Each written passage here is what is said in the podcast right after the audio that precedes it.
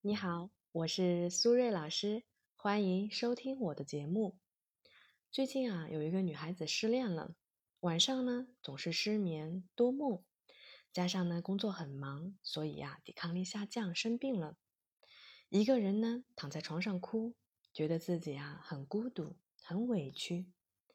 她和朋友聊天说，已经呢把和前男友的几千页的聊天记录全部删除了，她想放下。只有放下自己，才能向前走。但是啊，一边打字一边啪啪的掉眼泪。他想知道，到底怎么才能从失恋中快速的走出来呢？首先啊，我觉得第一是要先接受已经分手，并且呢不可挽回的客观事实。如果啊分手已经是定局，就不要再对那个人有过高的期待。你们已经不是男女朋友。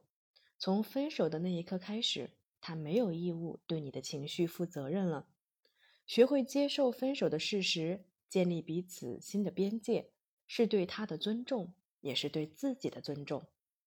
第二，接纳自己现在伤心难过的情绪，不要觉得自己不够好或者不完美。一个人不再爱你，不是你不够好，而是啊，你无法满足他的需求。这个呢，不是你的问题，而是他的问题。第三，不要总是孤立自己，习惯自我依赖、自我消化。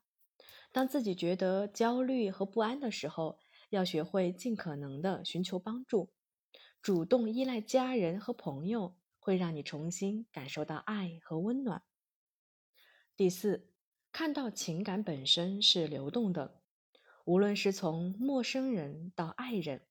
还是从爱人再到陌生人，都是事物正常的发展规律。也许你们今天分手了，不代表你们一定没有复合的机会。但是复合的前提是你要先明白分手的原因。如果没有解决分手的原因，你们即便勉强在一起，依然呢还是会分手。所以，只要你认真的爱过了，努力过了，就不要再强留。第五。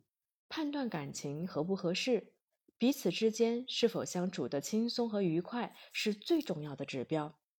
如果在你们相处的过程中你是不舒服的，但是你没有说出来，不代表对方没有感受到。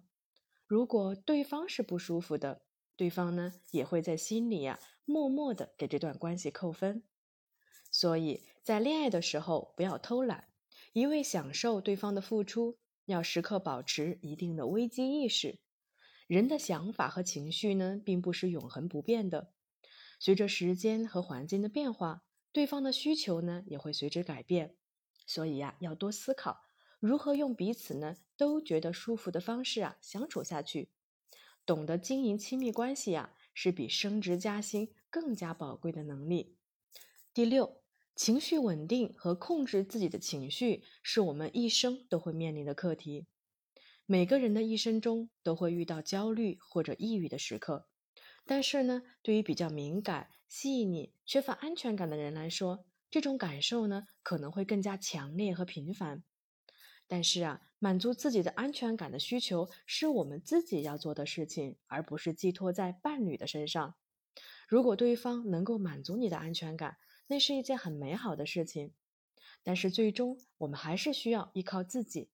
所以呢，不要一谈恋爱就恋爱脑了，觉得一切都很美好，只懂得享受当下，或者说混日子，而忽略了对自我建设和关系建设的部分。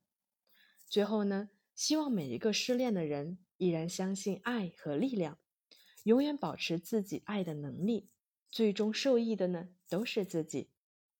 好了，我们今天的节目就先到这里了，感谢大家的收听，我们下期节目再见了，拜拜。